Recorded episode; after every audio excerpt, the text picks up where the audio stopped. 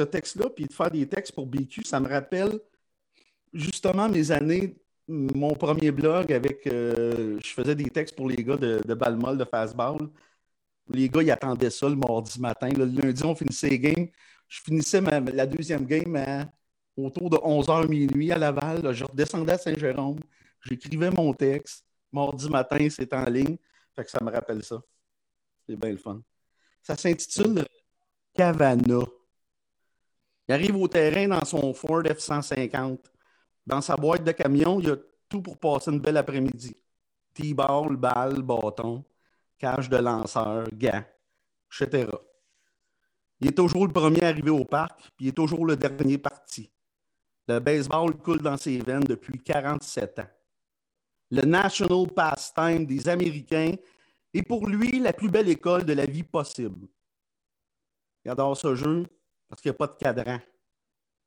Le temps n'est pas un facteur dans le game. Tu peux gagner jusqu'au dernier lancé. C'est jamais fini. Comme dirait l'ancien receveur des Yankees et du temple de la renommée, ce bon vieux Yogi Berra, It ain't over till it's ain't over. Ce qui veut dire, c'est jamais fini tant que c'est pas fini. Les paroles d'un grand sage du baseball. Kevin Cavana. Pour vous situer, coachait les rebelles des Laurentides dans le Piwia l'année passée. Oui, une équipe de filles contre des équipes de garçons. Et toute une équipe qui a connu une saison, je dirais, mémorable, dont ma fille Mathilde d'ailleurs. Pour commencer par le commencement, Kevin est un player coach, comme on dit dans le milieu. Le petit gars de Saint-Colomban a joué jusqu'à la catégorie midget dans le A. Par la suite, au jeune âge de 16 ans, avec ses amis, il a commencé sa carrière de joueur de balle molle. Il a parcouru la province de tournoi en tournoi, tout en commençant sa carrière de superviseur à Mirabel. Il y avait par-dessus tout la camaraderie lors des tournois, la magie qui se forme lorsqu'un groupe de joueurs ne forme qu'un.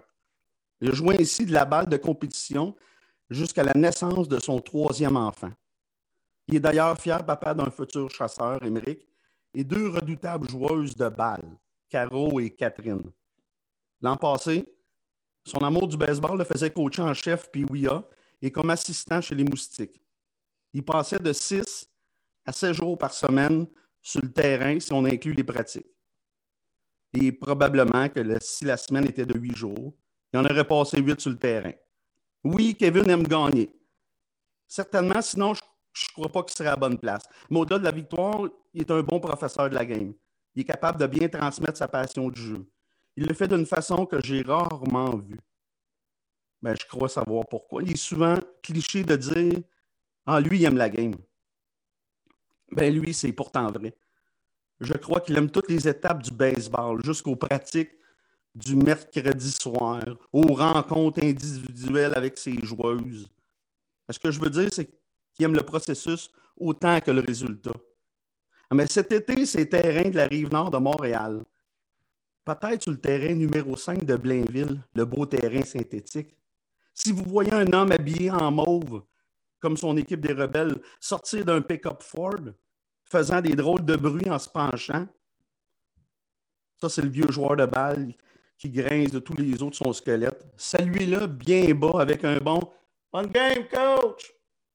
Aussi motif que coach après une partie, je te dis merci, Kevin, pour la belle année et je crie pour une dernière fois ici, comme sur le terrain pour toi nos joueuses des rebelles. Purple time! Fin.